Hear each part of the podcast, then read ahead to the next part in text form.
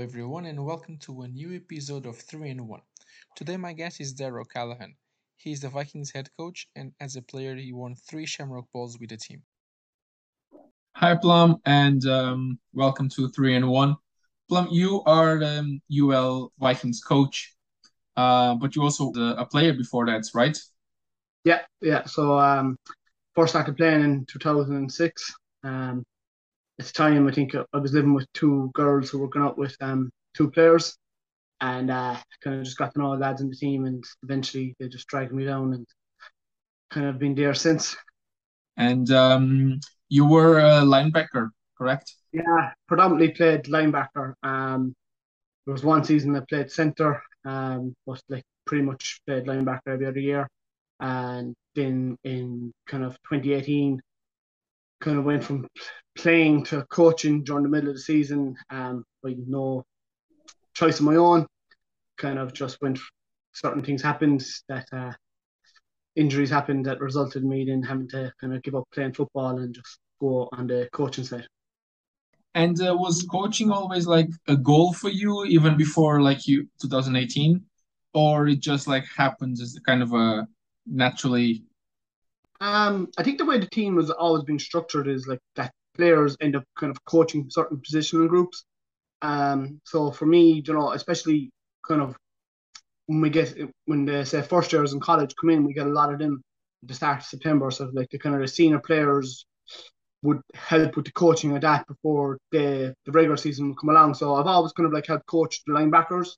Um, and other years then I've also helped like coach the full defense as well and um, I've also helped in like the, with the playbook designs, and then from there, then obviously when I kind of had to stop playing, still wanted to be part of the team, so kind of like okay, let's progress more onto the coaching side. So I don't think it was ever kind of a natural choice. It was ever in my head that I was thinking, oh yeah, I'm going to be head coach someday. I just so I just love being a part of the team and want to kind of like being staying a part of the team as a coach. Like you know, to me, like it's just as important as being a player. Like and kind of just there's a new group of Vikings now that you're looking at those, helping those lads like develop and be the best players that they can be and see where they can go bring the, the club forward in and in with themselves like. And how is for you like because obviously when you st- when you stopped playing in 2018, you started coaching uh, players that you you played with like uh, a couple a couple months before. How how was that kind of a barrier now coach to the players? Like, was was that was that always a, a problem for you, or it was a problem for you at all, or not not at all? I don't I don't think it was ever a problem for me. I think like I don't think even the, the players like I don't think it was ever a problem to them because a lot of them would have come in as first years and first year players as rookies and you're training them up so they would have been used to some form of coaching from me. So there would have been linebackers that would come in and you're coaching them on their first training session and then you're probably the positional coach for semester one, going into the varsities, and then you go to being the player. And sometimes, like then, you're probably tasked with coaching in the session as well. So you're just even even it's just leading the drills, and you're just kind of showing the lads like, okay, these are the drills, these are what we're to be doing, and just getting the reps in. And like they've always like, I don't I've ever had a fight back from any players of going from a player to a coach. And then trying to critique him or trying to make anyone even not even critique him, but like giving them advice on how to get like become better in their position. And um, like going forward, like you started basically 2018 as a as a linebacker uh, coach. Uh, this year is your first year as a head coach. Yeah, so yeah, so COVID kind of robbed two seasons of me as a head coach, but like this year was our first first full year as a head coach. Um, like we as a, I think as a team we've been training since last June. So like just the season just gone, we were training since like June uh 21 once restrictions were lifted, we were one of the first teams allowed back because obviously we had our base in UL. Um, there was obviously a lot of work in that was done on the behind the scenes that allowed us to do that from uh, people within UL, and we were we were very grateful for that. So like we came back training, we trained for like uh, two three months, um, kind of give ourselves another bit of a break. Came back for varsities, trained. I think that was like uh, nearly a nine week pro nine week training block. Give ourselves another bit of a break and came back in for the regular season which would have been my first full season as the head coach. Like. And um, because obviously UL is a is a university team, did, did you feel that you returned back coaching or training as a team later than the other teams that are not um, that are not like depending on universities because obviously you are uh, integrated in the in in UL. Uh, was that the case, or was everybody at the same time roughly? No, I think we were one of the first teams to be able to go back training because I think a lot, I think the time was was with restrictions. You needed a, a lot of ground, say rugby clubs or GA clubs that were other clubs might have been using. They might not have been allowed onto those uh, into those training areas, whereas we had our own. Um, so we were allowed to go on, and obviously we did adhere to all uh, certain code guidelines. Um, then once we were through that, but I think our big problem was if we wanted to play a game, we had to get permission, and for for that game, um, whether it was in Limerick or outside of Limerick, and how we were going to travel. So, kind of, we said no, we'll just train before we, because we didn't think we'd be capable of having a game. We'll just do the train, just see what our numbers are like, see who we can get back, see if we can pick up any new players, which we were very fortunate though at the very start of it. We picked up a few players, and then I think that just snowballed where I think we probably had like 14, 15 rookies for the whole season. So it kind of made a, made a huge difference on the where we were at the start of the year to the end of the year, just on that from June 21 to the end of July 22. That like uh, 13 months was huge. Like how those amount of rookies that we kept onto from that period. Like. Well, because I thought that um, restrictions for students uh, were lifted later because like of all the the present uh, classes and all that stuff. That's yeah, why I was I was asking. Yeah, so like like that though, on campus restrictions, sports restrictions were a bit different. So, oh, right, okay. But I think a lot of the a lot of the a lot of the, the players themselves were still living on living on campus or around the Castletroy area, so allowed to come training. So we were kind of lucky that way.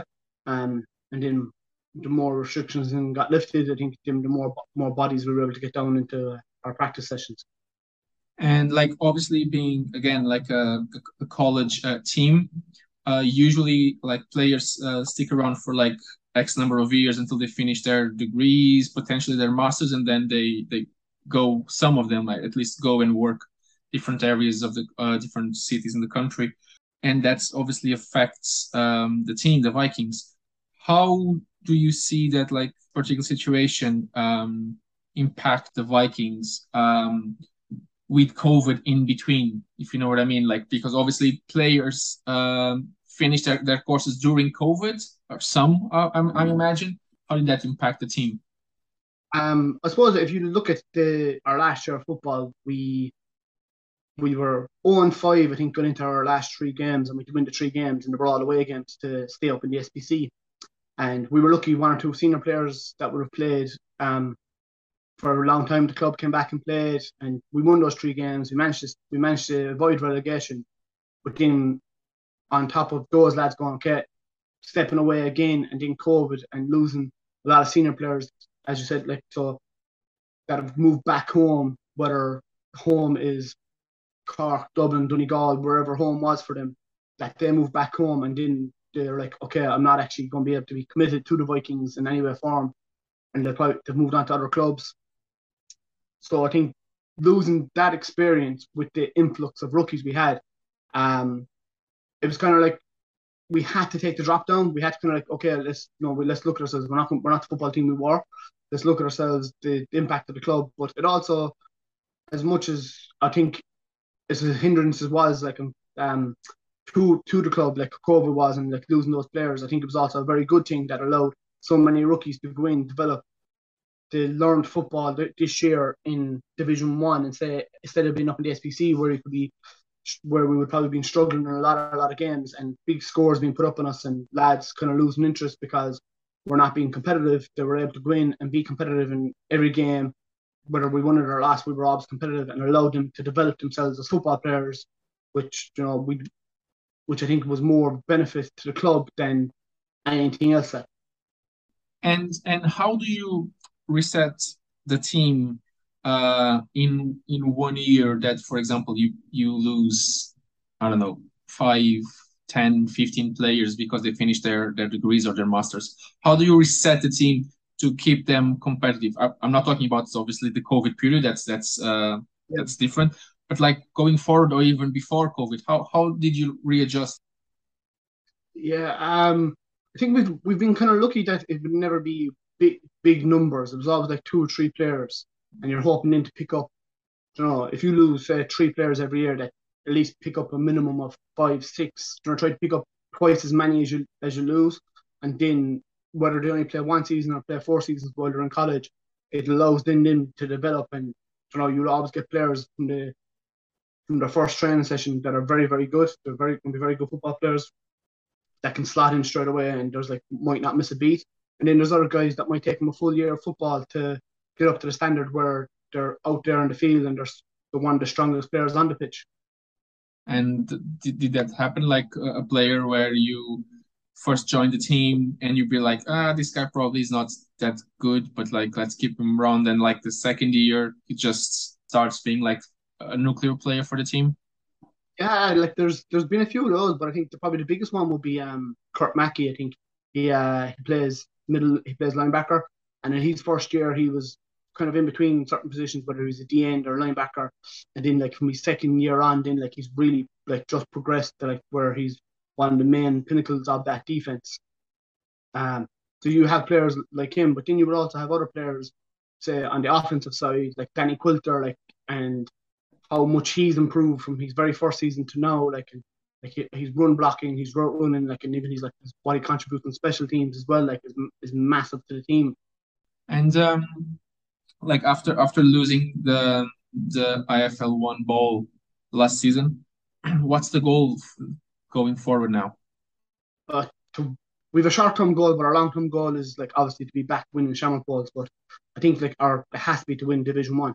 Has like that's no question. I think everyone, whether it's the coaches or the players, everyone, or even the people that the people that come and watch the games, all everyone's goal is for us to win Division One. That's what it has to be. It has to be like nothing else. We don't win Division One, like we we fail. Like that's that has to be the goal for us. But like for example, last season, um, where obviously like the Vikings lost in, in the final, did you feel that last season was a disappointment or actually was something good that you can build on going forward? It was actually something good that we can absolutely build on and like where we push from because I think where we where we where we at the start of the season we looked at ourselves and there were six teams in the division and our goal was just to be the fourth team and get in the playoffs. That was our goal. Be the fourth best team, get in the playoffs and see what happens then. Turns out, you know, we finished second in the regular season standings got to the final and we lost by a field goal. You know, so it wasn't like we from the first game to the to the final, the difference in the team and how we played football like was changed massively. Like and how much the players themselves grew on the field and within themselves and within the team was huge as well. And um, now going going going forward and uh, like obviously and hopefully everything goes well for for the Vikings to go if assuming that they go in the SBC next year, how do you see the team competing head to head against the uh, the teams in the SBC? Well, I think if you look at the, the top two, like the Rebels and UCD, and you see the, the Shamrock Bowl final, um, it was probably the best final I've ever seen, best standard football I've ever seen in this country. Um, I think we might have had our 2017 team, even though we never didn't get to the ball. We had a very good team that year. I think would would have been close to that, but, but but probably not up to the, that level and that strength and depth that either team had on the, the bench in the whole squad. Um, but I think if we if we go if we win Division One, we go up, and I think you're having lads that will be into their third year of football. I think we can be very competitive. Um, you're relying then on having good groups of rookies coming into next season and the year after to really push the team in. You know that you're not just being competitive, but you're looking to get into the playoffs and you know kind of the probably the following year then push on then where you probably could be really competing for a bowl. And that's obviously the um, in in the bigger picture. That's that's that's the main goal. Going back to that, to the bowl. That yeah, that has that has to be like we.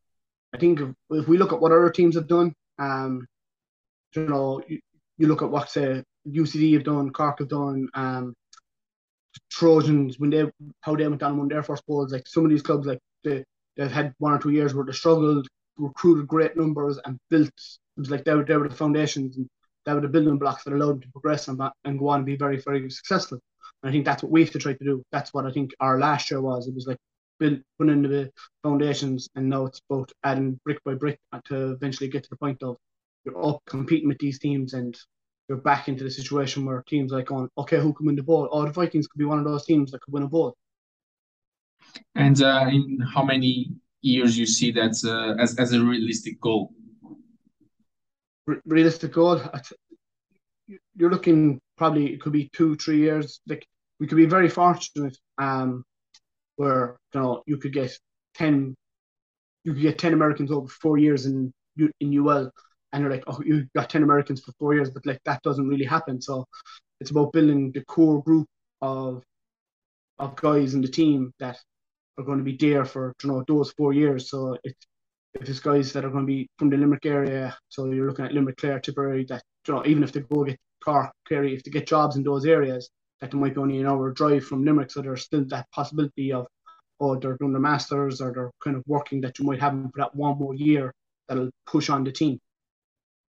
And like reversing now, talking about your um your days playing, um, how many how many bowls uh, have you played in? I've played I played in five. I played in five bowls. My my first ball was 2006. Uh, it was against the, the Rebels in Dublin, and uh, first it, technically it was the second bowl that you all were in, but it was the first bowl of that group of players. And the Rebels beat us that day and beat us well. I think we went up and we we competed we competed very well to our, what we um what we were, and then we went down. Then we won three bowls in a row. Um, then for whatever reasons, I kind of missed two seasons, and then came back Then and we lost to the Trojans in 2012 in the bowl. That was another that was a t- another tight game. Um, then we kind of came to we were like kind of went through a phase of just playing the Trojans in the semi-finals for a few years and they just always had our number. Um, but yeah, no, I've, I've three balls with the Vikings. Um, hoping to add a few more to that uh, as a as a coach. And like obviously, like the questions that I asked prior, it was like assuming that everything goes goes the Vikings way. That's why like um, mm-hmm. assuming that. And um, you you played like linebacker and, and um O line center. You said. Um, was there any position that you ever wanted to try and the coach said, "Nah, just go back to your position"? Uh, there's like so I know uh, when Liam Ryan was on, he was on about football bingo.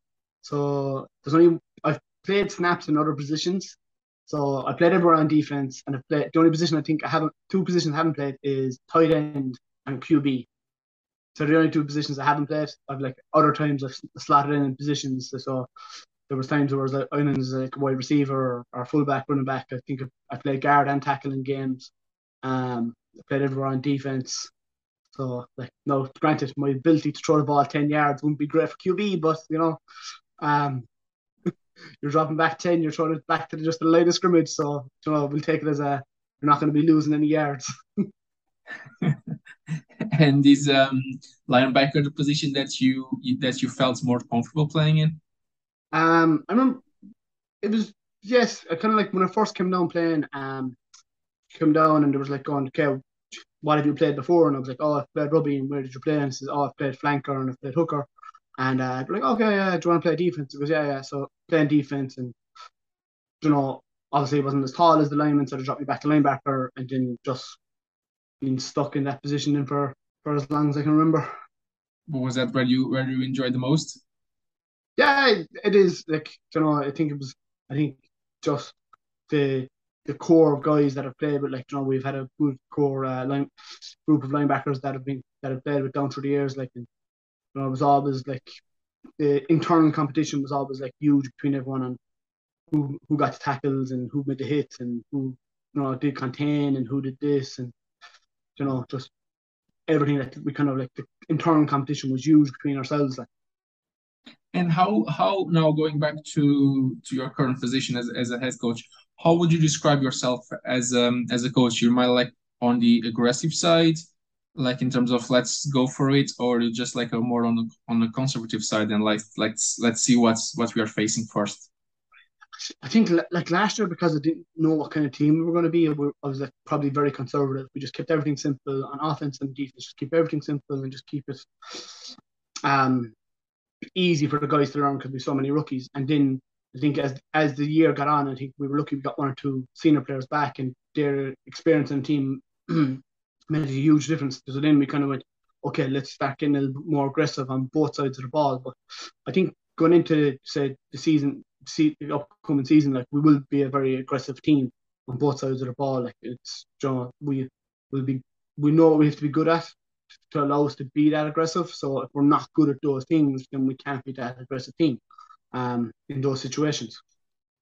But um, as a, as a head coach, on, on, which side would you would you pick at, uh, or or would you say that it's uh, suits you uh, the most, a conservative uh, coach or a aggressive one? I'd, I'd say aggressive. I would like I would be the the, the aggressive coach. Like, and I think looking at regardless, I think no matter what team you're playing, I think you you shouldn't kind of like change who you are for no matter the, the team. Like, so if you were a team, say that you were always going to go for it inside the opposition's red zone, but say you're up against a, a team and it's a tight game, you're like, oh, let's go for field goal, but you haven't really practiced field goals and they block it. Whereas you've probably made that play every time you've gone for it in a game, and then that one time you decide not to go for it, you're like giving them the possession. You're like, okay, we haven't, we've no reward there for that of that play. So why do we change who we were? Like? So I don't think that's that has to be the case. Like we're just gonna have to, no matter who we're playing, no matter what situation, we're just gonna have to stick to who we are. And I think that has to be kind of pre me and the other coaches. We'll say that uh, before the season starts. This this is what we're gonna do in every situation, and just keep on going for it. And if, if it works, it works, and if it doesn't, it doesn't. Then we can reassess it. And um, would you say that the, the coaching staff that you have around you it's kind of a, an extension of that mentality or they're or they're like their, their own their own uh, personalities in uh, I think they're I think they're all their own they're all their own personalities and I think that like the massive thing I think going into the season is is the coaching staff. I think like if we last year we was just two coaches, just me and Liam Ryan. Um, and then we were fortunate enough that one or two senior players came back that allowed us to do other work in other parts of the, the, the team. But I think the coaching staff, they're their own people, they're going to have their own decisions. And, you know, like from knowing them from a long time, and I know like some of them will be ultra aggressive in situations, and there's other times they might go, oh, let's be a tiny bit conservative. But that's going to be okay as well. Like, that's going to be like everyone kind of looking what's the best for the team and what can we do in that situation for us to go on and either win or win, like win a game or keep that team from stop that team from winning. Like, and uh, one one thing that we we hear a lot every every Sunday on the NFL, um, the commentators mention is like situation football, which obviously it's the, the game dictates kind of a what's what it needs from from the team. How how do you see like the Vikings, but like adjusting to um, obviously there is a, a game plan uh, going going uh, for each to each Sunday. But like, how do you see the team like adjusting to situation football? Like like you are okay. like what you're saying, like uh, as you were saying, like for example, if the game, if you are a team that we go for it, but the game like just just asks for a field goal just to be more on the conservative side. Like, yeah. how do you see the team adjusting? See, like if if we're going to be a team that always goes for it, and then at the one time we want to go for a field goal, we haven't trained or practiced field goals. We haven't got that down and we can't go for it. So that's the other thing as well that say me and all the other coaches will have to be aware of. Like and going, there might be a time where you need a field goal and we're get, like that's where it is. And so if we don't and there's no point in saying deciding on a Wednesday before a game and then having no practice in it. Like there has to be something that's going to be have to be done before the game. Like and we're we're we are lucky. Like the, the uh, our field goal kicker like Kenny Coulter, he can kick the ball. He can put like he has good um range. Just but if he's not getting live reps in practice or anything like that, and you ask him to in a game, he's not going to be able. To, you're not if he doesn't put it over, then you can't be disappointed in it. It's because you didn't decide to go for it. Yeah, it was just well, like the field goal was just was just an example. And in terms of of obviously like you you you were involved in many many games. Is there any particular game that you um, can say that oh that that was my favorite game. Was there any game like that? There's a there's a few like there's like I know everyone will probably go on man about the, the 08 bowl of the, the pick six in that game um in the Shamrock Bowl.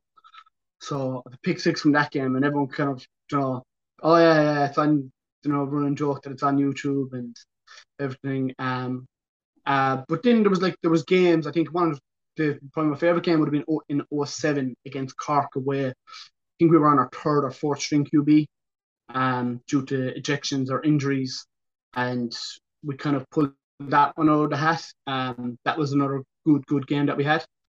Fourth string QB, um, that was due to like guys missing due to injuries, and there was an ejection in the game. Um, it was kind of like know, backs against the walls, and we kind of won that game, and you know that was kind of like the catalyst in for us to go on and win the bowl that year. But then there was there's been other there's been other games then that I think have been like great highlights. I think um you know like gone up and we we beat Trojans in 16 I think at home. We beat them at in 16 home. Like they'd, they'd literally beaten us five years in a row. We beat them at home. So it was like good to get get like oh get the win finally get a, like that group of players to get a win against them um in the regular season and then there was we had other other games as well I think that have been good highlights I think um we played Eau Claire one year. I think they beat us 92 0. Um, they're an American Division Three team, but I think like so. I think it was just the, but even the, the, highlights after the game. I think have been always been good as well. Like you know, just got to meet all those lads and kind of build up relations with them. And I think even the current group, like they got to do that this year with Central College. So you know, it's stuff stuff. It's not just everything that happens on the field, like you know, that are great highlights. I think it's like the stuff that happened off the field as well is is just as important to the team. And um, last last question, maybe I don't know if you're a fan of the of the NFL, if you follow a particular team or not. So when I when I first got into football, and when I first got into football, I never really supported a team, and um, you know, but I've been to Boston like eight nine times now at this stage, and was it 20, 2017 Christmas 2017 myself and my wife and obviously the kids we went over to Boston for Christmas and I went to two Patriots games. And so it was like minus 16 at both games. So I kind of like by default, I think I think I had to support them from then on, just to, to experience the cold. Like you, if you bought any drink, it was being fr- it was frozen within like five ten minutes. It, you know, it was just a block of ice by the end of the game. Like if you, if you left it there long enough. And um, how do you see the the Patriot season going so far? I know we like it's still two games, but uh, how do you see it so far? Well, they're in the division with the Bills, and I think the Bills will own that division for a few seasons. Um, I think if they can get to playoffs, they'll be doing well. I think um, think each team, I think the Patriots were so invested for a few years with Tom Brady and how that was built that they're trying to redo, rebuild everything. Um, I think the the uncertainty over who's the offensive coordinator and calling the plays is kind of um throwing a bit of a, a hiccup in my uh, everyone's wondering what's going on there. But I think that the they should be okay. Like their defense will always be strong. That's kind of Belichick's bread and butter. That will always be strong. It's just kind of getting the offensive uh, right and seeking to get a hopefully improve, getting a few weapons in the next year or two, and kind of progress go, go back to where they, they used to be. So you basically see if they make the playoffs this, this year, it's a it's a successful season. Yeah, I think so. I think so. I think um, I think the way certain teams are built and how they they with their offense, like you look at even like the Dolphins, like I think you're looking at the Dolphins are with Tua Waddle, um, Tyreek Hill, you know, they're built for speed and passing the ball, and you look at in um obviously the, the Bills have got Josh Allen, that's just a freak on his own, on top of like having Stefon Diggs, um, and then the, the Jets kind of are seem to be going in some bit right direction. Um, so it'll be going to be a tough one for the Patriots, I think, in that uh, AFC East. All right, look, Plum, I think we can leave it at that. Um, thanks for uh, thanks for your time, and uh, all the best for uh, for the Vikings for this season. Thank you very much, Roy. Chega assim ao fim mais um episódio do 3 de 1.